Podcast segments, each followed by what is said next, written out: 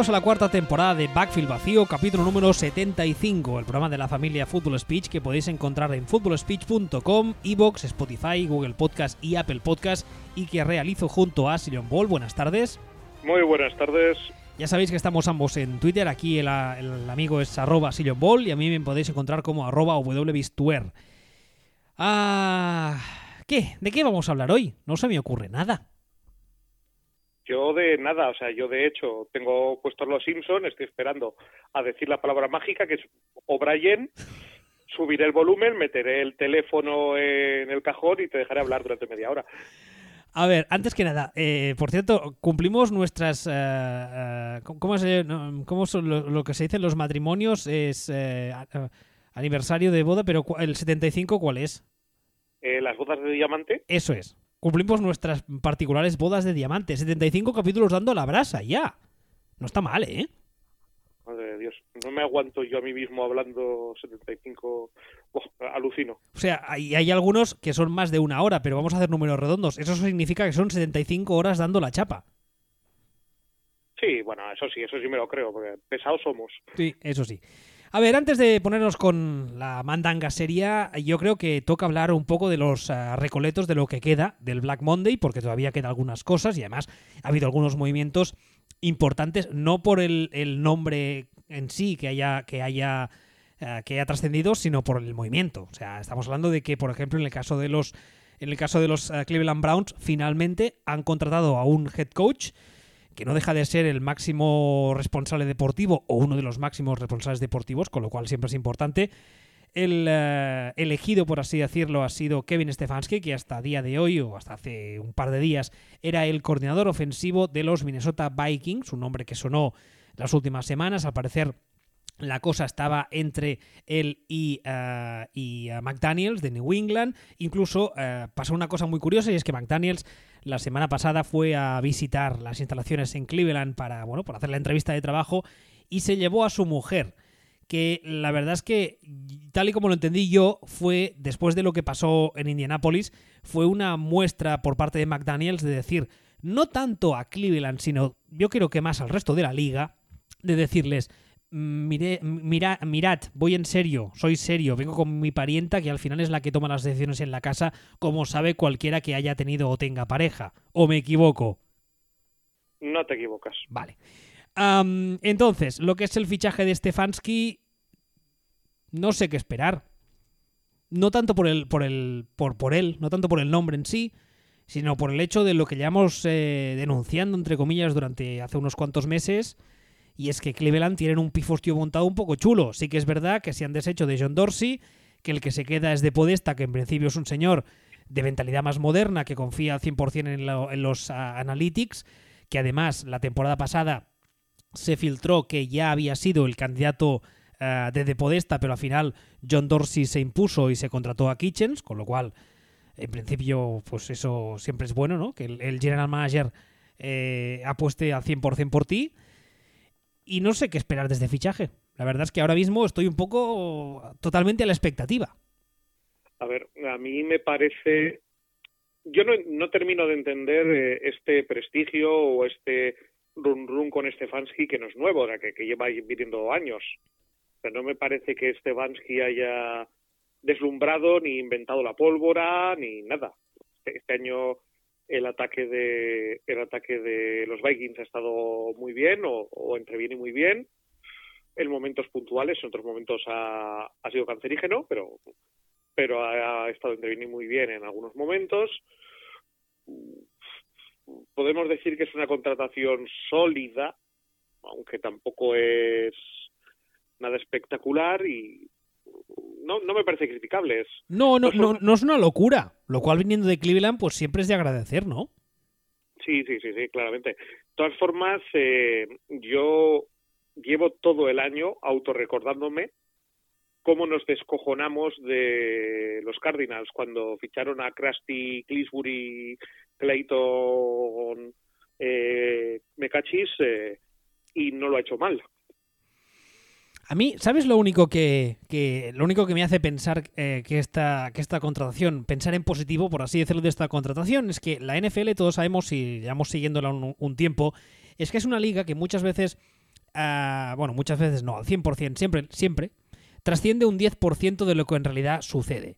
Y que lo que se acostumbra a, a decir los círculos internos de la liga contiene mucha información que a lo que somos el fan medio se nos escapa. A mí lo único que me hace pensar que esta contratación, o que lo que tú decías ahora, ¿no? Que Stefanski tiene este crédito, es porque ah, en círculos internos de la liga se tenga muy claro que Cousins es un inútil. Yo no estoy diciendo que lo sea, ¿eh? solo estoy diciendo que eh, se considere así y que Stefanski le ha hecho parecer en ocasiones mucho mejor de lo que era. Y que de ahí viene el crédito. Un, detalle, pero solo se lo ha hecho parecer en ocasiones puntuales. Ya. O sea, quiero decir, si es verdad que que Cousins durante aproximadamente la mitad de este año ha estado muy bien, pero ha sido la mitad de este año. Entonces, mm, no lo sé. En cualquier caso, no me parece una contratación eminentemente criticable. No, no, no, ni mucho, ni mucho menos. Mm. De hecho, de, la, del listado de, candidatos que se filtró, es eh, posiblemente el nombre que menos me desagrada. Vamos a decirlo así. así y, es decir, yo personalmente soy una persona que, que no tocaría a Josh McDaniels ni con un palo. No, es, es, un, es un activo tóxico, ¿eh? como se suele decir. O, o corrijo, o no tocaría a Josh McDaniels ni con un palo para ser mi head coach. Como coordinador me parece muy válido, pero, pero me parece que tiene un historial suficiente como para, como para decir, mira, no, yo no me merece la pena el riesgo, ¿no? Entonces, pero sin embargo, McDaniels era 100% el perfil de entrenador que los Browns de toda la vida habrían firmado. Era, era, era, una, una cagada made in Cleveland 100%.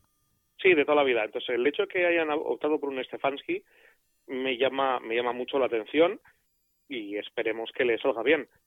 y no solo eso, o sea, hay una cosa también que es que a ver si nos vamos quitando de encima y globalmente el run run este con los Browns que hay, porque por ejemplo el otro día estaba leyendo que se descojonaban de los Browns y criticaban los planteamientos y las cosas que se habían dicho en las entrevistas. ¿no? es que antes de antes del viernes, el viernes antes de los partidos, habrá una habrá una reunión entre el futuro head coach y se ha exigido al futuro head coach que haga una una reunión con el equipo de analytics que discutan el plan del partido que se va a poner en marcha con todo el equipo eh, que se le comunica al, al, al owner etcétera etcétera y esto, a ver quién lo acepta. Y, y con artículos en tono ja, Que yo estaba leyendo los artículos y estaba diciendo, a ver, almas cándidas, ¿nos damos cuenta de que eso es, por ejemplo, la manera de actuar de los Ravens? pero, pero, pero en el caso de los Ravens, tú también, o sea, ¿tú crees que el entrenador tiene que rendirle cuentas al propietario? ¿Rendirle cuentas deportivas, me refiero? No, no, no, no, no, pero que no es una cuestión de rendir cuentas deportivas. Es una cuestión de, eh, de que haya una reunión con y se informe a de lo que se va a hacer. Y ya está. Ah, no, eso no, eso no me parece criticable, ni mucho menos. O sea, no es, no es que vaya a estar por ahí Dimitri Peterman y sea el que, el que dirija o decida las cosas. Es, es el viernes habrá una reunión con el equipo de Analytics en el que se contrastarán los datos, se decidirá qué se va a hacer, se decidirá cómo se va a afrontar el partido y, se informará de vamos a preparar esto, esto y esto y queremos esto, esto y esto. Pues me alucina cómo eh, si resulta que si lo hace Eagles o lo hace Ravens es bien, pero en el momento en el que se dice, no, que los Browns quieren hacer esto, ¡ay, los Browns haciendo tonterías ya! tiene, no deja de tener su gracia hasta qué punto tenemos la cabeza contaminada de que todo lo que hacen los Browns son chorradas. ¿Sabes? Incluso cuando lo hacen bien. Cuando pasan ese tipo de cosas hay un gag de los Simpson que siempre, siempre recuerdo que es el, no sé qué, es el, creo que es el del el de que Lisa se hace vegetariana y se lleva el, el cerdo por delante y Mars grita Bart no y lo tiene al lado y dice, perdona, la costumbre. es un poco ese estilo. Cleveland, ¿qué haces? Ay, perdón, la costumbre. Es un poco en ese estilo. Es muy en ese estilo, sí. A ver, más, eh, más movimientos, no, no quedan muchos, no quedaban muchos uh, plazas por cubrir, digamos. Eh, ha habido dos despidos que yo creo que vale la pena comentar. El primero es que los Jaguars, además, han sido estas últimas horas, ayer, los Jaguars han decidido despedir a John De Filippo como coordinador ofensivo. De Filippo, si no recuerdo mal, llegó la temporada pasada, ¿verdad? Con Falls. Sí, sí, sí. Y eh, es un nombre que en la temporada pasada a estas alturas eh, tenía pues cierto caché. Ya se ha dicho enseguida, en el momento en el que se anunció su despido, se ha dicho que podría volver a los Eagles porque ambas partes estarían encantadas con una reunión, por así decirlo. Y aunque no vuelva a Filadelfia, yo creo que es un nombre que habrá que estar eh, pendiente estos días porque yo creo que sigue teniendo cierto caché y que es posible que acabe en un, en un equipo que no tenemos controlado. No sé, ¿a ti qué te parece, John de Filippo? La verdad es que el trabajo que ha hecho en, Jacksonville esa temporada tampoco es que sea muy... Eh, muy... No, no, no, creo que sea justo medir su calidad como coach por lo que ha pasado este año en Jacksonville. Hombre, en Jacksonville lo que ha pasado, entre otras cosas, es que eh, ha convertido al paleto este de eh, Garcholicius Minciu en, en, alguien, en alguien aprovechable. O sea, no, no, hay que darle más vueltas. Ha cogido un quarterback de la quincuagésima ronda del draft, lo ha puesto a jugar y de repente es el tío más cool del mundo. Es que ese bigote. Ya lo sé, ya lo sé. Pero lo que quiero decir que tampoco ha sido una catástrofe per se. Y Nick Foles lo que ha hecho básicamente ha sido volver a ser el Nick Foles que siempre es, excepto en momentos extremadamente puntuales cuando viene Dios y le toca y le toca con, su dedo y su fuerza creadora. Bueno, le dieron las 12. Sí, exactamente. Se convirtió en calabaza, pero bueno, eh, también, o sea, era, era alguna cosa que no solo nosotros, mucha gente ya avisó que a medir la calidad de Foles por los partidos eh, que hizo en playoff, especialmente en Filadelfia, con ese roster de Filadelfia en ese momento puntual y darle un mega contrato basándose, basándose en eso, era una locura. Y durante estas semanas de la temporada tú ya has dicho, ya has avisado que el contrato de Nick Foles este año que viene es incortable, ¿no? No, no, no, el contrato de Nick Foles es, ay Dios mío, pero ¿quién se le ha ocurrido firmar esto? O sea, es, es, es ETA, los CDR y el gluten todo junto. Ah, otro despido también eh, en la misma posición es el de eh, Mark Felbridge, que era el coordinador ofensivo de los Chicago Bears. Algunos apuntan a que ha sido un despido en plan un poco cabeza de turco, pero el hecho es que ya no, ya no, ya no será el coordinador ofensivo de los Bears, quienes en las últimas horas ya le han encontrado sustituto, un nombre un poco, la verdad, sorprendente, un señor que se llama Bill Lazor, que eh, estuvo Ah, en, los Bengals en 2017 y 2018. Este 2019 ha estado en el paro, porque nadie lo quería, lo cual en una liga ah, tan endogámica como la NFL llama un poco la, atención. Y en sus últimos ah, años como coordinador ofensivo fueron en 2015 los Dolphins, cuya ofensiva terminó la número 28. En 2017 los Bengals, cuya ofensiva terminó número 22 y en 2018 también en los Bengals, cuya ofensiva terminó el número 26 de 32. No sé. Ellos sabrán. Hombre, de los Bears ya hemos hablado y hemos hecho bastante chiste. Los Bears tienen el problema, ya lo comentamos, de que. Bueno, el problema de Trubisky y el problema que pagaron la intimerata por, por Trubisky por subir en el draft y que detrás de Trubisky empezaron, empezaron a salir Hall of Famers en ese mismo draft. Ah, e, es que es, el problema. Las comparaciones, como se suele decir, son odiosas. Si el año el año que sale de, Trubisky y das mm, el oro y el moro por Trubisky, no sale ningún otro quarterback decente, dices, va, era el único, nos equivocamos en el análisis, ¿qué le vamos a hacer? Pero es que luego, justo casi justo después salieron Pat Mahomes y Deshaun Watson. Y claro, duele, ¿eh? Hace, hace pupita. Hace pupita. Y pues claro, el tema es que reconocer que Trubisky es un error, supone, por parte del general manager, supone reconocer menuda cagada que he hecho, supone reconocer al owner, a lo mejor no valgo para esto. Entonces, ahí hay que buscar otra persona a la que echarle la culpa. Y en ese momento quiere ir manager, mira a Frank Reich y le dice, tú, la culpa es tuya que no lo desarrollas. Y en ese momento Frank Reis dice, mierda, se gira ve al coordinador ofensivo y dice, no, no, mía no, de ese, tú, fuera, excluido. Eh, un momento, Frank Reich, ¿qué pinta aquí? Eh, Frank Reis, por Dios, eh, van allí. Ah, y decía, hostia, me he perdido. Vale, vale, ahora sí, te, sí. Eh, ah, que- sí que no, que el cerebro a veces me patina, generalmente me patina. Entonces, eh, tiene este problema, tiene este problema gordo los Bears, que, básicamente es, hay que echar la culpa a todo el mundo, porque en el momento que alguien diga o asuma, eh, no, no, que la hemos liado con Trubisky, es cuando podrían pasar página, pero se exponen a que a que empiecen a los dedos a apuntar a responsables. Lo que, por otra parte, no deja de ser curioso, toda esta historia, cuando tenemos un ejemplo hiper, ultra, mega claro delante de que de lo que puede pasar cuando alguien dice, ah, no, que el rey está desnudo, que Trubisky es un inepto. Un, un ejemplo que se llama Tennessee Titans. ¿Quieres que mm, lo hilemos y pasemos ya a hablar de los partidos de playoff? Que además podemos, si quieres, empezar hablando del Titans eh, Ravens, ¿te parece? Bien, perfecto. Tú decías esto, esto ahora porque resulta que a media temporada los Titans decidieron que ya habían visto suficiente de Mariota, que había sido un error y que decidían sentarlo en eh, beneficio de eh, Ryan Tannehill, que llegó esta offseason pasada como agente libre. La verdad es que fue un movimiento eh, muy poco habitual, es lo que tú decías. Ahora raramente los clubes aceptan y menos a media temporada que la cagaron y deciden eh, intentar eh, arreglarlo. Pero es que además les ha salido muy bien. Porque los Titans, eh, creo recordar que con uh, Tannehill a los mandos estaban algo así como 7-1, puede ser, o 8-1. Algo así. sí. Algo así.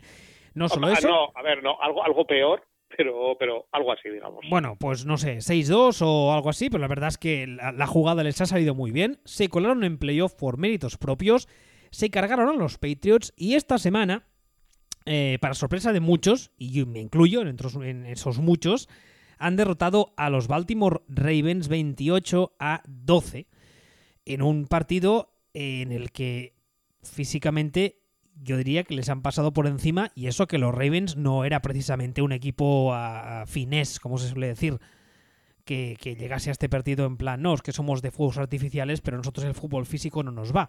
Era un equipo que también podían jugar un poco de tú a tú, pero se encontraron con un señor eh, al que ya he oído mencionar en varias tertulias y he leído eh, en varios artículos eh, referirse a él como una nevera con, con tacos porque hay un señor que se llama Derrick Henry, que no sé si os suena, que es un running back que salió de Alabama, que está en, el, en, el, momento, en su momento de gracia. No sabemos cuánto va a durar, y menos en esta liga que es tan física, pero a día de hoy está, vamos, fin o no, lo siguiente. y, la, y el tema es, pues eso, que los Titans uh, atropellaron, me atrevo a decir, a los Ravens esta semana, y se han hecho con un puesto en la final de la AFC. Yo es que hago una lectura bastante diferente y, y minoritaria de, de, este partido y de lo que se ha venido comentando de este partido. O sea, yo, yo creo que el partido o lo vi de una forma bastante diferente a, a lo que luego posteriormente me han contado que pasó. ¿En qué sentido? Entonces, ah, ah, antes, eh, antes de que empieces, yo quiero decir una cosa. No entiendo las críticas al partido de Lamar Jackson. No, no, eso es, es ridícula. Esas críticas son ridículas. O sea, no las, o sea, no, la, no las entiendo, ¿eh? Ni por activa ni por pasiva. No las entiendo. Pero bueno, perdón. Mm, Adelante. Mm, Desarrolle, joven. A ver, cosas que hemos oído. Hemos, hemos oído que, que Titans ganan el partido por porque corren. Porque hace ganan el partido corriendo, este tipo de cosas.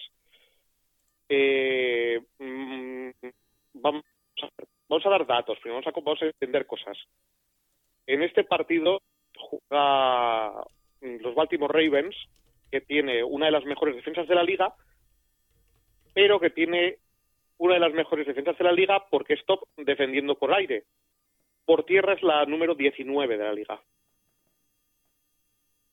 Entonces, eh, más cosas que, más, más datos y más cosas que, que sabemos Mm, hasta el partido empieza con los Titans poniéndose 14-0.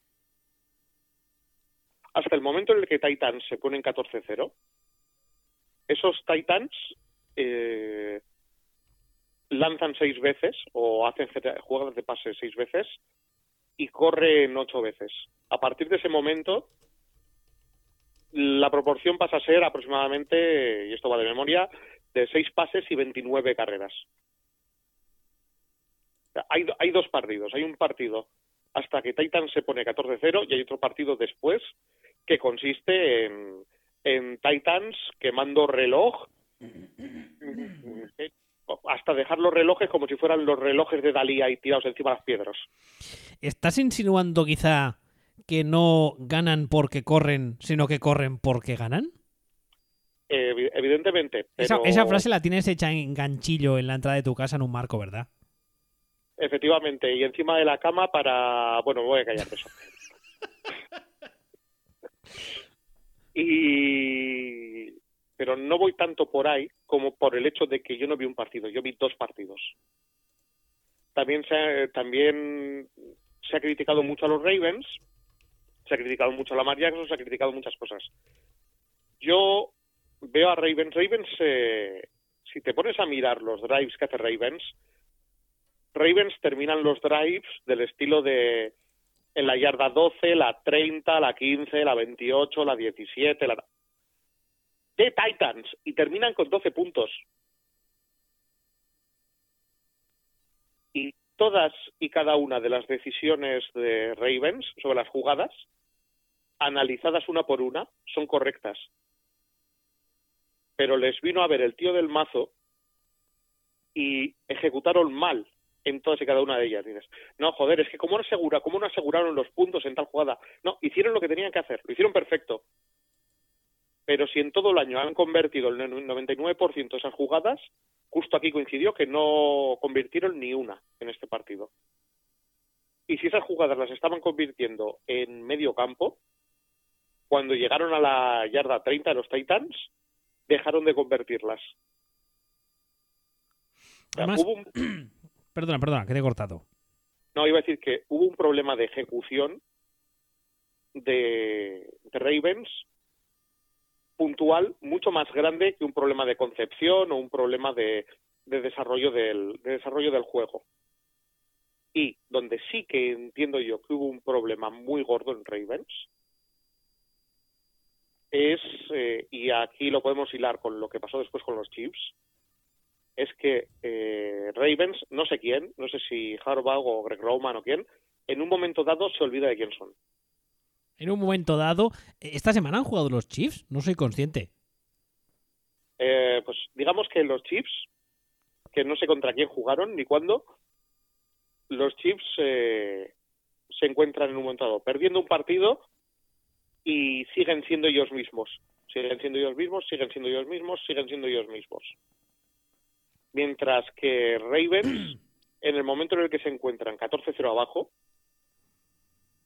da una sensación de que entran un poco en pánico. Un 14-0 además que no es que estén siendo atropellados por... No, en ese momento ni mucho menos. De hecho, eh, antes que te he cortado, una de las cosas que quería comentar es que la semana pasada, eh, con el, con el sack de JJ Watt, de Watt hablamos eh, de, esa, de esa expresión que se usa tanto, ese término del momentum, que, que, es cierto, a nivel psicológico puede cambiar un partido. Y yo creo que en el momento en el que se encuentran los Ravens 14 a 0 es porque hay varios drops eh, bastante criminales que les joden un poco el momentum. Y que se encuentran que los Titans aprovechan mejor las situaciones y las jugadas y se ponen 14 arriba, pero es lo que tú dices, en ese momento precisamente no, no hay no hay una diferencia abismal de calidad entre ambos equipos todavía. No, ni mucho menos. Eh, Ravens se han encontrado, perdón, eh, Titans se han encontrado en dos drives con campo corto, que lo han empezado alrededor de, del centro del campo, mm, un pase largo de Tannehill que le sale tal y se encuentran 14-0. Y en ese momento Ravens, en lugar de decir, vamos a ver, estemos, estemos tranquilos, en condiciones normales este partido lo tenemos que ganar de 20. Si se, perdemos de 14, nosotros a lo nuestro deberíamos acabar ganando de 6. Tranquilos todos. Se ponen nerviosos y dejan de jugar a lo que saben jugar, que es justamente lo que no hizo eh, Kansas City, que pese a ir perdiendo, no se olvidó que sabe jugar de una forma y siguió jugando de esa forma. Es decir, lo que hizo Titans es 100% coherente. Titans empieza jugando con un 60-40, digamos, a favor de la carrera, eh, sabiendo quiénes son, tirando, se encuentran en una situación en la que están con un 14-0 y en ese momento Braibel, que es más, a, más amarrategui que, que Maguregui cuando entrenaba el recinto de Santander en los viejos tiempos, dice, quietos paraos. A partir de aquí vamos a correr como si fuéramos keniatas, no hacemos otra cosa. O sea, vamos a ponernos a perder tiempo o sea, si esto fuera fútbol soccer, se habrían pasado desde ahí en adelante todo el resto del tiempo tirados en el suelo diciendo, ay, ay, ay, ay, ay, me duele la rodilla. O sea, es 100%, por, 100 lo que hace Bravel. Y tiene toda la lógica del mundo. Mientras que, mientras que Ravens van haciendo las cosas, se encuentran de rebote y por circunstancias 14-0 abajo y se nublan. Hay, alguien se nubla. Y dejan de jugar y dejan básicamente se autocortan la posibilidad de, remontar gracias a que han a que han dejado de jugar. Es una yo ahí y yo no ya te digo yo no vi una super y Derrick Henry no sé qué y esto y lo otro va, todo muy bien. Recordemos Ravens es el equipo número 19 defendiendo la carrera y se encuentra en una situación en la que el equipo rival necesita quiere y le interesa correr en ese momento Ravens se encuentran con una situación de partido fatal para ellos, o sea, la peor situación posible para ellos. Ravens no es un equipo que este año haya ido por detrás del marcador apenas. Se encuentran así, se encuentran bastante detrás, se encuentran con un equipo que corre bien, que de hecho su fuerte es correr, y se encuentran que eh, en una situación en la que tienen que parar la carrera, que es algo que como nunca han ido por detrás este año, no se han encontrado que tuvieran que hacer. Pues es una tormenta perfecta que, se come a que se come a los Ravens en ese momento. De todas, de todas formas, mm, sí hay que reconocer una cosa, es que los Titans son un equipo muy físico, son un equipo muy old school, eh, intentan o dominan las trincheras, especialmente su línea ofensiva está jugando muy bien y tienen un corredor que es extremadamente físico, es un corredor que es muy grande, de hecho eh, durante la, la, temporada ha pasado en varias ocasiones que cuando terminaba la jugada le veías andando al lado de algún rival y decía, madre mía, parece el padre de los demás. Pero es lo que tú dices, es un poco que el problema es que los Ravens se encuentran eh, contra un rival que lo que hace mejor es lo que a ellos les va peor. En, una, en un momento en el que ese rival no necesita hacer, otra cosa. Hacer nada más que eso, que es justamente lo que les va peor a los Ravens. Exactamente. Con lo cual, 2 más 2 y bueno, pues ahí tenemos el partido, pero insisto, mm, he leído algunos, algunos eh, análisis, entre comillas, muy gordas, porque no son análisis, no son nada, totalmente ventajistas de gente que estaba esperando a que Lamar Jackson la cagase, eh, criticando su partido y no, o sea, no, no entiendo bajo ninguna circunstancia que se puede criticar de su partido, porque hay varios drives en los que realmente al final que no anoten mm, es, eh, entre comillas, culpa de todos menos la suya pero no sé, bueno, es eso igual. les, fue saliendo mal todo. O sea, todas estas cosas que un 95% de las veces te salen bien y un 5% te sale mal, le salieron mal, todas. Entonces, bueno, pues es, es lo que pasa. No, ni siquiera fue un partido de Titans como el partido contra, contra Patriots que era que, decíamos no tienen tienen posibilidades Titans es tal es cual pasa esto pasa lo otro esto fue un sorpresón de día en el que todo sale mal. Y son cosas que pasan, y los partidos hay que jugarlos por cosas como estas. Y juegan 11 contra 11 y esas cosas, ¿no? Sí, y, al final se es gol en lo automático, sí. No, no, no hay rival pequeño y... Vale, Bologna, efectivamente. A ver, eh, vamos ahora, si te parece, con el partido que se disputó el primero del sábado. Hemos saltado al de Titans porque hablábamos antes de, de, de Mariota, ¿no? pero el primero fue el Minnesota Vikings 10, San, Francisco 49ers 27. Eh, no sé qué análisis harás tú, pero yo viendo el partido entero, además a horas decentes, con lo cual mi neurona aún estaba medio despierta, me da la sensación de que casi te diré que en ningún momento los Niners tuvieron mucho peligro de perder el partido. A día de hoy para mí son un equipo extremadamente ordenado en todas las facetas del juego y además eso se, se conjura con el hecho de contar con algunos jugadores muy, muy, muy buenos en sus, en sus eh, respectivas posiciones. véase eh, Bosa, por ejemplo. Y la verdad es que yo ayer hice un tweet en el que alguien pedía dar tu campeón para la Super Bowl y a día de hoy yo a los Niners les veo campeones. Al menos jugándola, que luego hablaremos de los partidos que quedan la próxima jornada. ¿Qué te pareció a ti el, Vikings eh, Niners? Cero sorpresivo. Vamos a recordar en este momento que nosotros llevamos años, años diciendo que Viking, digo, perdón, que Niners están haciendo las cosas extremadamente bien, incluso cuando perdían partidos como, como Churro decíamos, están haciendo cosas muy bien, se están posicionando y lo van a petar, que este año, antes de empezar la temporada, cuando se nos pedía un equipo que fuera a despegar y que lo fuera a petar, lo que decíamos era Niners, no era Browns, nosotros decíamos Niners, y que estamos hartos de decir que cuando se decía no es que van es que irán para atrás porque nosotros decíamos que no que no que son un buen equipo creo que no que son muy buenos creo que no que eso pues ahí están. Y lo que hemos visto ha sido la diferencia entre un muy muy buen equipo como son los Niners y un equipo mm, va como son los como son los Vikings. Y pasó pues lo que sabíamos que iba a pasar puto pelota. Es que, además tengo tengo la, la, sensación de que a día de hoy los Niners eh, corren bien, corren como les da la gana en muchos momentos del partido, pasan bastante bien, porque sí que es verdad que hay mucha gente que todavía no cree en, Garópolo y tal y cual, aunque de momento yo creo que en, los playoffs al menos eh, no ha tenido ninguna cagada grande destacada y además tienen varios targets muy interesantes. Las trincheras las dominan bastante bien ambas. Contra la carrera en defensa están muy bien.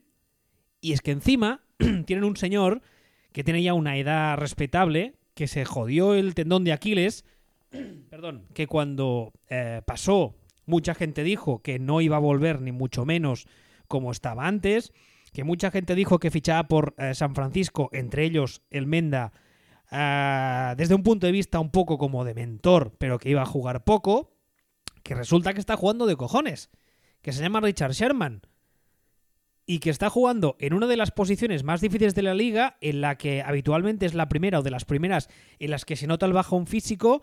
Este señor pasa de los 30, que costuma ser la barrera en la que los cornerbacks sobre todo empiezan ya a decaer, y está jugando de forma espectacular el cabrón. Yo no sé quién le arregló el Aquiles, pero estoy por ir yo a que me arregle algo, ¿eh? Decir, doctor, cosa, usted mismo, porque macho. Sí, no, no, que sí. sí, sí. Es que no, no hay ninguna, ahora mismo no hay ninguna faceta del juego que, diga, que digas, eh, es que mm, veo que su punto débil es claramente este.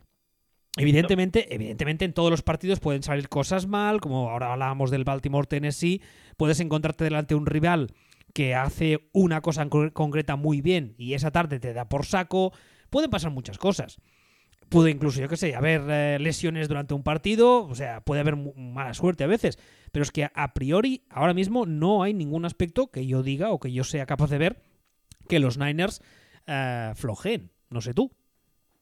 No, no, es decir, y esto no quiere decir que en un, partido, yo que sé, no puedan perder contra, contra Packers, pero por ejemplo, es una situación en la que dices que puede levantarse ese día Aaron Rodgers en el modo ultra dios y hacer 80 puntos, puede pasar, pero es que tiene que pasar eso para que pierdan Niners.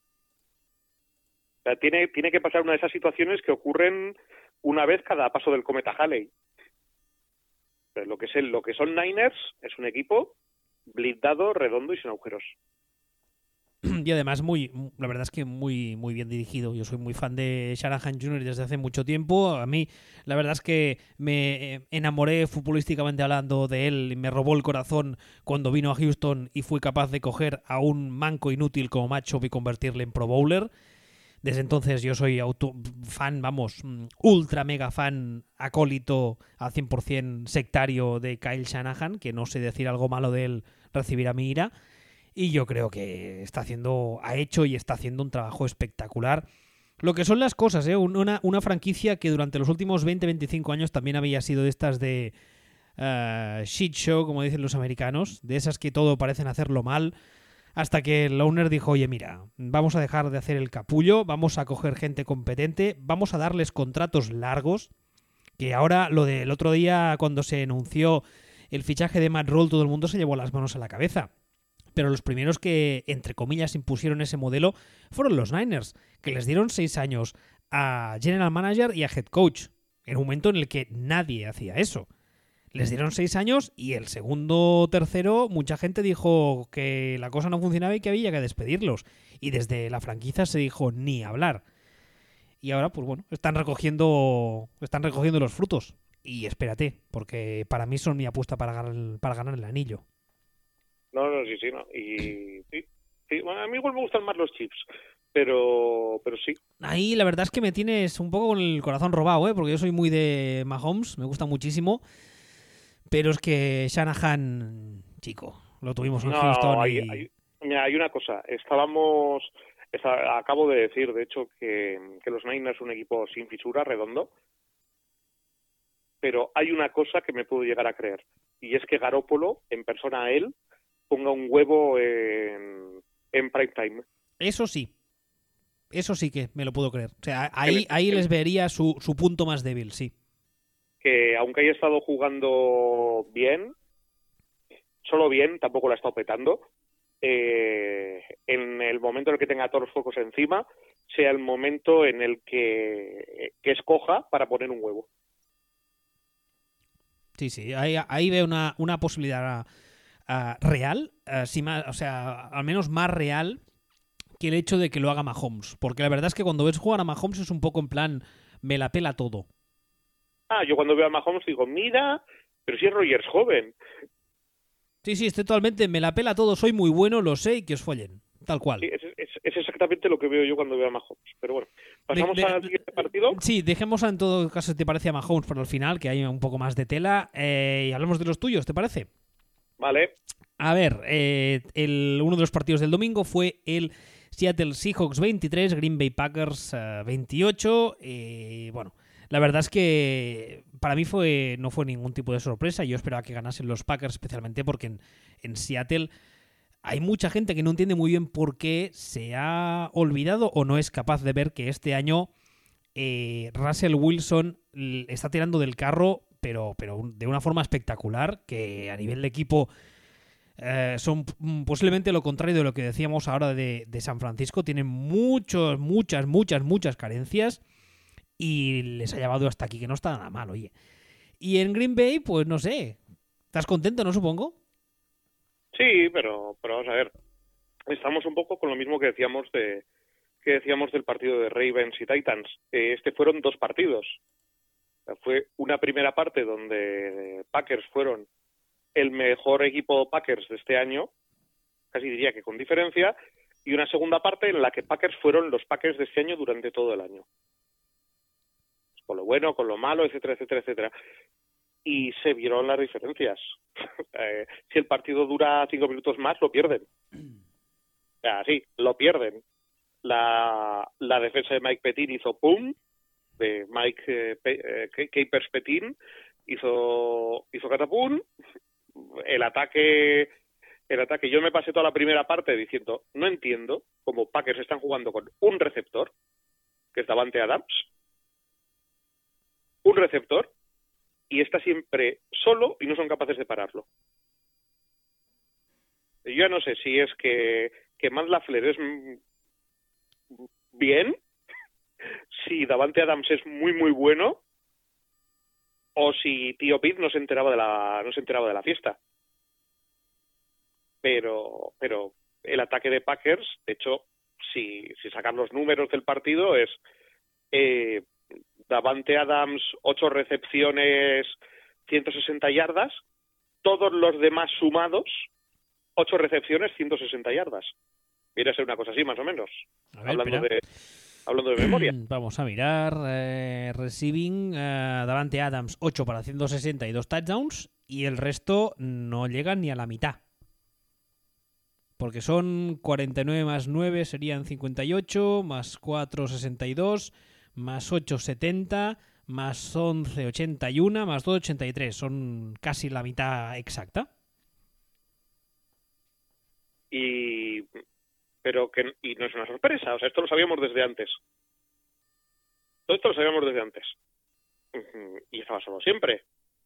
que un poco vamos al vamos al tema del próximo partido contra contra Niners. ¿Te crees tú que los de los Niners no saben esto y no van a decir le vamos a poner 17 tíos encima a este? Y aparte de lo que decíamos ahora, tal y como está jugando Richard Sherman, mm, le van a poner al mejor hombre de la secundaria de San Francisco encima, si necesitan ayuda, pues eh, con el apoyo de un safety, por ejemplo, y que el resto hagan cosas, a ver qué pasa, ¿no? por lo menos. No, sí, sí, o sea, es una cuestión de... Es por poner, por poner la comparativa de un equipo sólido y sin fisuras apenas contra un equipo que tiene un agujero clarísimo en un punto muy claro. De hecho, tienen dos agujeros. Uno es ese y otro es que es un desastre parando la carrera, cuando le corren por el medio. Lo que yo creo que jugando contra un equipo de Sanahan Junior es malo. Es jodidito, sí. Es jodidito. Entonces, y, y yo, viendo el partido contra Seahawks, me, me quedó la sensación de que, de que Seahawks tenía los agujeros de Packers delante y no los hubo, no, no lo supo utilizar o tardó una parte entera en darse cuenta de que a lo mejor tenía que hacer algo con ellos. Pero yo, terminé contento pero decepcionado, por decirlo de alguna forma, con, con Tío Pete. Bueno, yo la verdad es que ya te digo, yo no, no acabo de entender muy bien cómo han sido capaces de llegar hasta aquí, porque la sensación que he tenido toda la temporada con Seattle es que, es que estaban a, a- nada de desmontarse y han tenido la suerte de que Russell Wilson se les ha, les ha aguantado sano y un poco también en modo Dios, quizá no tanto como Aaron Rodgers, pero ha habido muchos partidos en los que ha hecho auténticas proezas teniendo en cuenta de que está bastante solo. Que Hombre, sí hay, que... que ver, tam- hay que ver también el calendario. O sea, es que el tema de Seahawks ha sido contra quién. Es decir, para, lle- para llegar hasta aquí se han cargado a unos Eagles la semana pasada, que que está estaban- pe- peor, peor que ellos, que ya es decir. es que exactamente que estaban cogidos con cinta americana. Los Eagles, eso ha sido en playoff. Y en temporada, y en temporada regular se han encontrado con, en una división con unos Rams que se han venido abajo. Y con unos Cardinals que a día de hoy su historia no es ganar partidos eh, ahora. Entonces se se ha encontrado una situación que dices, vale, muy bien, pero eh, no te compite nadie eh, desde la NFC este por el puesto de wildcard, porque casi casi eh, se estaban peleando a ver quién a ver quién perdía su propia división. Los Rams han no voy a decir no han llegado a poner un huevo, pero bueno, de hecho sí han puesto un huevo en tu división. Entonces, y se te cuela se te cuela uno de la NFC Norte y realmente y en la NFC Sur pues es que también no, no ha habido nadie que te compita. O sea se han, se han metido por por defecto en playoff. Y aparte de meterse por defecto luego se han cruzado con los Eagles y ha llegado un rival razonablemente razonablemente serio para casa por eso llegado aquí por por el contra quién Bueno, ah, ¿te parece que pasemos al último? ¿Qué queda? Sí, tú sigue, voy a voy a ponerme los auriculares y ponerme a ver la tele y avísame cuando termines. A ver, el último partido fue el Houston Texans 31, Kansas City Chiefs 51 y hasta aquí el backfield vacío de esta semana. Ah, no es broma. Ah, bueno, ¿por dónde empezar? ¿Por dónde empezar? ¿Por dónde empezar? ¿Puedo, puedo- puedo decir una cosa antes que nada? Hombre, tanto las que quieras. ¿Cómo, cómo, cómo quedó el partido? 31-51. Vale, para mí, para mí es un partido de 65-14. Y lo- la diferencia entre cómo quedaron y el rendimiento real que fue 65-14 es que se pegaron tiros en los pies los de los Chiefs como no había visto en mi vida. Fue una exageración, Bueno, fue una exageración, pero lo que es en puro juego, eh, vale, eso también es juego, vale, sí, pero lo que es en puro juego, el partido era 65-14. O sea, fue un aplastamiento absoluto. Ah, a ver. em, la verdad es que eh, estoy. eh, Es una mezcla entre. Ya, ya no es ni cabreo. Ya no es ni cabreo. ah, es, es- es decepción, es el hecho de, de- saber que tienes razón desde hace mucho tiempo. Yo creo que este fin de semana hay mucha gente que finalmente entendió mi punto de vista sobre Bill O'Brien y los Texans. Pero es, es, muy triste. Porque termina otra temporada, los jugadores son un año mayores. JJ Watt, por ejemplo, ahora mismo, a día de hoy, es un jugador. eh, yo, yo le llamo. Es un jugador de, de momentums. Es un jugador de, de jugadas puntuales. sigue siendo muy bueno en su posición. Pero evidentemente está muy, muy, muy lejos de esos años de auténtica élite que tuvo. Que ya no creo que recupere nunca más. Dishon Watson, ah, es un año más mayor. Mm, Hopkins es un año más mayor. La gente va, haciéndose mayor. eh, la calidad disminuyó con la edad, en principio. Con lo cual, ah, cada año que pasa es un año eh, perdido, entre comillas. Es un equipo que a nivel de roster sí que es verdad que tiene, tiene problemas. Pero que yo creo que es un, es un ah, roster que podría haber competido más no solo este año, sino otros años anteriores. Y yo creo que este, este domingo se vio claramente que tenemos en la banda a un señor que es un auténtico inútil, que no tiene ni idea ni de, ni de control de- del reloj, evidentemente no tiene ni idea de cantar jugadas, toma decisiones completamente irracionales, como la, la del cuarto y una que no se juega, pero luego se juega el fake pan en una situación de campo y de marcador que no te obliga ni muchísimo menos a hacerlo. Eh, malgastas un 24 a 0 que te encuentras casi un poco de casualidad y, y un poco entre muchas comillas de suerte, por lo que tú decías, porque los Chiefs empiezan el partido pegándose varios tiros en los pies, que no deja de ser un poco de suerte, porque al fin y al cabo ya sabemos todos cómo es este balón y en un fumble el balón cae al suelo a veces o, o rebota en el suelo y con la forma que tiene, un día el rebote te cae a ti y el otro día le cae al otro. O sea, tienes la suerte de encontrarte 24-0 arriba y tienes un señor en la banda que lo malgasta, y no solo lo malgasta, sino que el parcial del resto de partido, a partir del mitad final del segundo cuarto, vamos a decir, a partir de la mitad del partido, el parcial es de 51-7. O algo así, o 48-7, o no sé, no recuerdo exactamente, pero vamos, es lo que tú decías. Ahora, el, el- el baño a nivel táctico y técnico de los Chiefs es total. Unos Chiefs que en ningún momento se olvidaron de jugar ah, a su manera, que hicieron lo que hacen los equipos serios y bien entrenados, que es me veo 14 a 0 en un partido de playoff, lo último que tengo que hacer es entrar en pánico y seguir jugando. Y es que es que es que no sé, es, es- por muchas cosas que diga, repetirme cosas que ya hemos dicho muchas veces durante la temporada regular y en otros años. Eh, Bill O'Brien es un tío que ahora mismo no rinde cuentas a nadie. Ya salió el otro día a decir que para él que no cambia nada, que el staff sigue entero. Eh, la gerencia el otro día salió a decir que no tienen ninguna intención de contratar a un general manager, con lo cual va a seguir siendo Brian tomando decisiones que también telemarinera y además sin tener que rendir cuentas deportivas a nadie, porque el owner actual, que es eh, Magner hijo, es muy amigo suyo, con lo cual ahí de momento, de momento al menos no hay problema. Y bueno, pues eso, pues la verdad es que llegar hasta aquí pues eh, tiene su gracia y cuando te ves 24-0 arriba piensas que incluso que, que este año sí, pero luego pues eh, los Texans vuelven a ser lo, que llevan siendo estos eh, últimos años, especialmente a nivel de coaching. Y yo el año pasado, por ejemplo, o hace un par de años, cuando se fue Bravel a Tennessee, rajé muchísimo de Bravel y yo le consideraba uno de los eh, males de la franquicia. Y la verdad es que la, la realidad me ha dado un sopapo en toda la cara y me ha demostrado que posiblemente el problema no era Bravel. Que el problema era Romeo Crenel, era O'Brien o era el resto. Porque Bravel se ha ido a unos Titans que tenían muchas deficiencias y que les tiene ahí compitiendo y sudando sangre, sudor y lágrimas en cada snap por él. Y los Texans, pues, eh, con un roster, a mi entender, con más talento individual que de los Titans, pues. Pues eso. Pues no sé. Ya ves que mi tono no es, no es iracundo ni mucho menos, es decepción total. No, estás en, pasando lo de las etapas del duelo, Exactamente. estás en aceptación ya.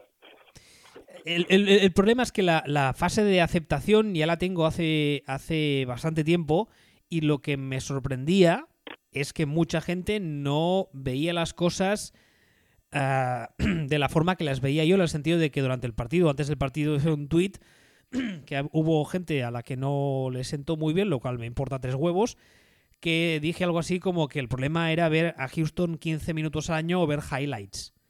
Porque claro, ahí tenemos otro problema. Tenemos a algunos jugadores que son muy buenos. Y en ataque tenemos a un tío de curva que es muy bueno. Y tenemos a un receptor que es muy bueno. Con lo cual ha habido muchas semanas, y cuando digo muchas, de las últimas, contando las últimas temporadas, de las últimas, por decir algo, 50, igual son 45, que te ha salvado la papeleta este tío que es muy bueno. Pero te ha salvado la papeleta porque tú, como coach, eres un inútil. ¿Vale? Entonces, claro, cuando ves este equipo, ves highlights o lo ves 15 minutos al año porque es un equipo que por el motivo que sea no te interesa, porque no está en tu división o lo que sea, luego vienes a tocarme los huevos a mí o vienes a tocar los huevos a Twitter y a hacer mm, pontificaciones y a soltar subnormalidades y burradas como que la línea ofensiva de Houston que está arreglada y que ya no es un problema. Y que si le caen y, que si le caen sacks a Watson es por su forma de jugar, que esa también es, es, es recurrente en las últimas semanas. Y eso no lo he visto, no lo he leído a gente de aquí. Lo he leído a analistas, entre comillas, serios, a gente de ahí, a gente que cobra para hablar de este deporte, ¿vale? Que el problema es Watson porque juega como juega. Y tú ves un partido de los Texans y te das cuenta de que de media por jugada, desde que el center da el snap hasta que el primer defensa llega a Watson, pasan dos segundos. Dos y medio. ¿Vale? Y tienes gente diciéndote, no, la línea de Houston está arreglada, porque se tradeó a Tunsil y ya está todo arreglado. Eh, yo invitaría a la gente a ver partidos de Houston, insisto. Hombre, a ver, pero eso no tiene por qué durar. Es decir, tranquilamente en el próximo draft se puede... ¡Ay, no, espera! Que han, que han traspasado todas las puñeteras rondas para conseguir a Tunsil. Vale, vale. Eh, ¿quién Ah, O'Brien ha sido. Vale, vale, vale. El Isaiah Thomas de los gestores NFL. Madre mía. Es que, es que ahí, ahí viene una parte, una parte del problema que es que O'Brien es un inútil como head coach, es un inútil como general manager y está a, cargo de ambas facetas. Con lo cual ahí tenemos un problema gordo. Sí, pero bueno, es un problema que tendrá que solucionar el owner, no hay otro. Claro, pero es que eh, solo hay una solución a ese problema, que es despido fulgurante y, de todo el staff y hacer limpieza. Y es una, una, una solución, que es la única solución que a día de hoy no va a producirse. Con lo cual significa que vamos a tener que comer al menos un año más a este señor. Porque pues dudo, dudo, mucho que a media temporada se le despida por lo que decía ahora, porque tienes a un señor mm, vistiendo el número 4 que es muy, muy, muy bueno y que te va a salvar la papeleta más de una semana y más de dos. Y que estás en una división en que Jacksonville no tiene pinta de ir a mejor uh, anytime soon, como dicen los Yankees, y que Indianapolis ya veremos, y que Titan sí te dará guerra, pero que puedes ganar tranquilamente 7-8 partidos solo, solo por el talento de Dishon Watson, aunque tú sigas siendo un inútil. Entonces, ya te digo, todo pinta que el año que viene entero nos vamos a comer a, O'Brien una vez más. y no sé, la verdad es que después de este partido estoy, eh, más que decepcionado, estoy asqueado. Estoy asqueado porque lo del, lo del domingo, o sea, clama al cielo. Clama al cielo. es, es una, es una, es un clinic de incompetencia como coach de NFL. Tal cual te lo digo. Es, eh, perdona que te he dejado de escuchar hace un rato ya. estaba, estaba, haciendo unos, unos macarrones para mañana, ¿decías? que Mahomes es muy bueno, decía. Eh, di, tú que, di tú que sí.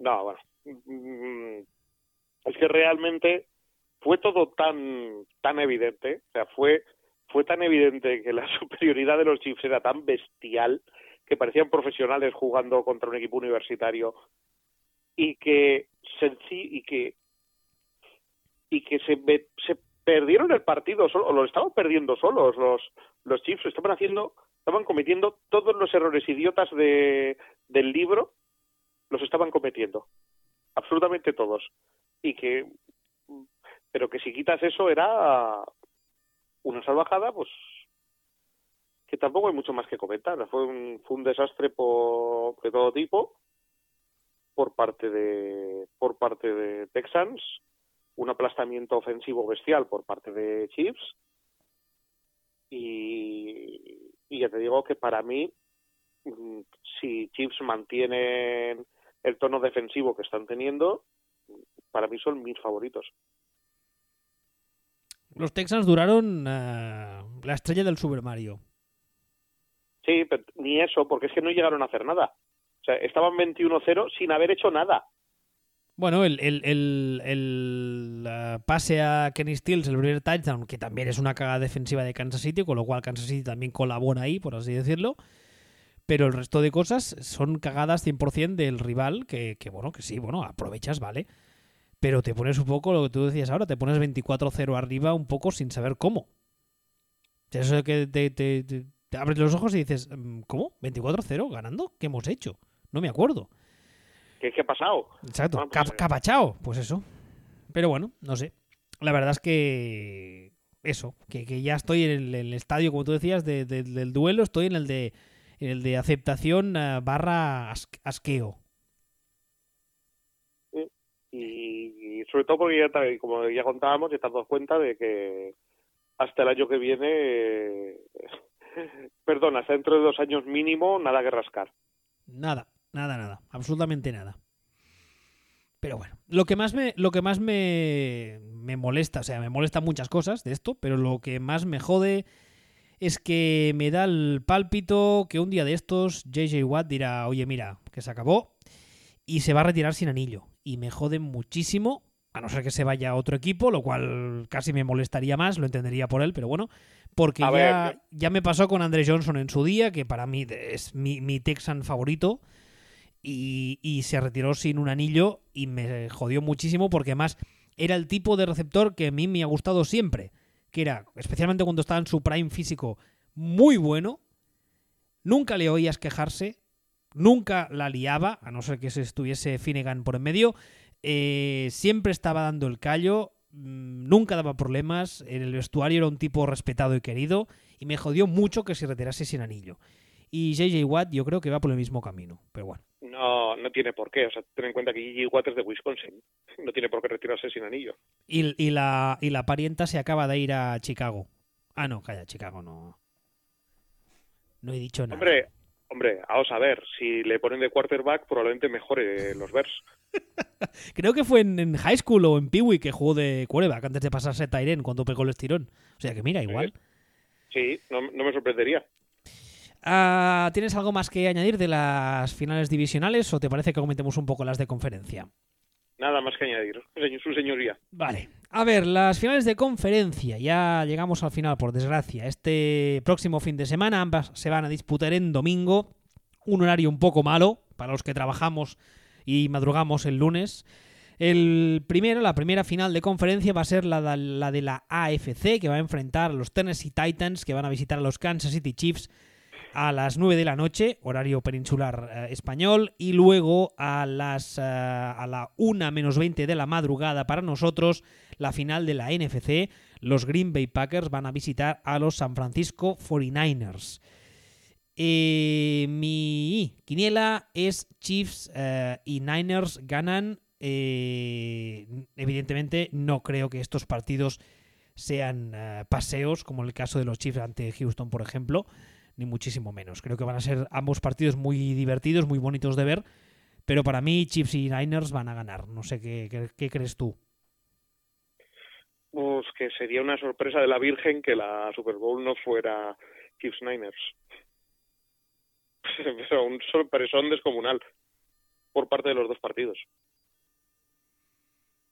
No, Que- que- que, a ver, no le veo más historia. Es que no sé hasta qué punto sería un sorpresón tan, tan, tan tremendo, ¿eh? Que no ganasen Chiefs, eh, que no ganase Chiefs y o Niners. O sea, por, por ejemplo, lo que tú decías antes, ah, Fabre, ay Fabre, bueno, Rogers puede entrar en modo Dios. No, Sí, no sería, no sería la primera vez. No, el, el problema de que Rogers entre en modo Dios es que a estos Packers no les termina de valer, porque aunque Rogers entre en modo Dios, alguien tiene que coger los balones. Eso es verdad. Eso es verdad. Y, como tú decías antes también, a Shanahan Jr. eh, es muy bueno a la hora de correr, a la hora de controlar situaciones de partido, a la hora de controlar reloj, con lo cual, a poco que se pongan un poco arriba, ni que sean siete puntos, los drives para Green Bay van a hacerse interminables. y por el otro lado en la en la FC mm, no creo yo y se vayan a volver a encontrar Titans 14-0 arriba contra los Chiefs y los Chiefs entren en pánico. Otras cosas porque el otro día han estado peor y no han entrado en pánico. Aparte de que sería muy, muy, muy raro que esta plantilla, teniendo en cuenta quién tiene de entrenador, cometa esos errores después del mini sustito que tuvieron ante Houston en una final de conferencia. Y, además, lo que tú decías ahora, que es totalmente, es totalmente cierto, que eso no hay muchos equipos que lo hagan como vimos esta semana con Baltimore, eso de perder y de repente ah, olvidarte de la forma en la que juegas, de tus señales de identidad y de lo que te ha llevado hasta ahí. Los Chiefs eh, están montados de una forma, juegan de una forma y van a seguir jugando así. hay un, hay un tema, hay un tema que siempre se, o sea, todos los años cuando cuando llega el Tour siempre se dice, nada, pues Puranito no ha tenido todavía el mal día. No, que está muy bien este año, fíjate, que está optando a ganar el Tour, sí, pero no ha tenido todavía el mal día. Bueno, pues es que los Chiefs ya han tenido el mal día. Y, y, hay, y hay otro tema, ¿eh? que ya sé que lo, y, lo han pasado, ya han tenido el mal día. O sea, esto que decíamos antes de no me sorprendería que, que lo pusiera un huevo y tal y cual, esto, y tuviera un mal día. Bueno, pues el otro día Ravens tuvieron el mal día, se fueron fuera. Eh, Garoppolo no ha tenido, o Niners no han tenido el mal día los Chips ya han tenido su mal día. No creo que tengan otro. Y está un tema, y es que lo que voy a decir ahora, soy consciente de que no es fácil, evidentemente. Pero en el momento en el que la carrera a Titans no les acabe de funcionar tan bien como les ha funcionado hasta ahora, a Tannehill sí que es verdad que está, lo hemos dicho al empezar el programa, está jugando muy bien, está teniendo un poco de, de, de renacer en Tennessee, de lo cual, pues oye, yo me alegro, pero eh, si tú imagínate, por decir algo, eh, evidentemente espero que no pase, pero tú imagínate que Derrick Henry cae mal y se lesiona en plan eh, fuera del partido. Y tienes que ir a ganar el partido con Tannehill. ¿Tú lo ves, ah, ¿tú lo ves pasando eso? No, porque no veo que pase ni con ni con Derrick Henry bien. Lo que sí que no veo es que si por lo que sea eh, Titans consigue cargarse a Chiefs, no veo absolutamente ninguna manera en la que Titans puedan ganar una Super Bowl a, a Niners si están Niners enfrente. O sea, veo cero. Igual que decíamos que justo se encontraron en una situación en la que Titans eran el peor rival posible para Ravens en ese momento con esa situación, creo que Niners son el peor rival posible para Titans porque le porque sería em, oye que vamos a correr con Derrick Henry y la línea defensiva de de Niners diría inténtalo ¿Qué, quieres correr? Vente. Sí, o sea, es, es, no solo el mejor equipo, sino que es un matchup pésimo para, para Titans, ¿no? Entonces, eh, creo que, de hecho, creo que nos interesa que, que gane Chiefs como espectadores neutrales, lo siento por la gente de Titans, porque creo que Chiefs mm, le pueden, pueden tocar mucho las narices, de hecho, para favoritos contra, contra Niners, pero... Hombre, una, una Super Bowl Chiefs, Chiefs Niners podría ser muy bonita, ¿eh? Mm, sí, sí, sí, casi te diría que sería no debo decir justa y merecida, porque entonces deberían estar probablemente los Ravens, ¿no? En función de todo lo que hemos visto todo el año, pero, pero sí. Y, y, podría ser podría ser, estamos haciendo muchas cábalas, pero eh, por la forma en la que juegan ambos equipos, podría ser una Super Bowl de marcadores altos, que siempre se agradece porque últimamente llevamos unos años que de unido tú. a mí los marcadores altos... calla, calla, leches, que sí, que, que, mola, que el balón está hecho para pasarlo, por eso tiene esa forma, no para correr, cagondeu. A mí me gusta que los partidos se ganen, me da igual cómo. Yo, yo aquí los partidos se ganan, que si, te ganas, si o ganas 3-0 o ganas 3-0. Da igual, partidos hay que ganarlos. ¿Cómo? Da igual. Qué tío, qué tío rancio. Bueno, eh, no sé si quieres, creo que no nos hemos dejado nada. He hecho así un repaso rápido a las agencias, eso que sucede. Bueno, sí, hay varias entrevistas de esas de que hay estos días de rumores de dires y diretes, pero vamos, ah, no hay ninguna cosa a destacar. Veo una noticia así de última hora que dice que los Giants están entrevistando a Mike Shula para su eh, plaza de coordinador ofensivo. Mm, Wade Phillips suena como posible coordinador defensivo de Cleveland, lo cual... Eh, un, un, detalle, eh, eso ya lo he oído, Lo de Wade Phillips. Eh, lo de Wade Phillips. Sí. Y lo primero que pensaba ha sido, sería, no me puedo creer que los Browns hagan las cosas tan, tan bien. Eso, eso iba a decirte. Sería un movimiento que, sería- que, sí, sí, muy, muy, muy, muy, muy bueno, ¿eh?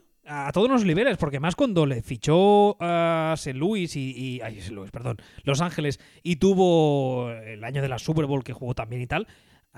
tú y yo lo dijimos varias veces, que una de las cosas que te aporta Wade Phillips, aparte de sus conocimientos defensivos, de esquemas y tal, y de, y de, y de play call, es el hecho de que es un señor que tiene muchísimas tablas, que es muy respetado en los vestuarios y que puedes decirle, oiga, abuelo, tome la defensa, haga que funcione, que mejore y no me moleste. Y eso sería fantástico para Cleveland porque además a nivel de roster no es un roster ni mucho menos falto de talento, ¿eh? No, no, sería una salvajada. Sería, sería niquelar, o sea, llegar a una situación en la que dices, eh, los Browns han tomado decisiones estupendas. eh, ¿eh? ¿Qué, qué está, que- qué- que- qué está pasando? ¿En qué nivel alternativo y en universo alternativo me he despertado hoy? Sí, creo que, est- que estamos en Fringe ahora. De- Bueno, ¿pero qué, pero qué está pasando aquí? Pero bueno, sin más. Eso, que veremos, no me gusta comentar rumores, veremos qué pasa si pasa. Sí, no, y la verdad es que no, no hay nada más. Pues nada, pues hasta aquí el programa de esta semana. Recordad que podéis escucharnos en footballsfitch.com. Estamos en todas las plataformas y estas que tenemos: Evox, Google Podcast, Spotify, Apple Podcast. Y que estamos en Twitter. El caballero aquí es arroba Ball y yo soy arroba wbistuer. Hasta la semana que viene. Hasta luego.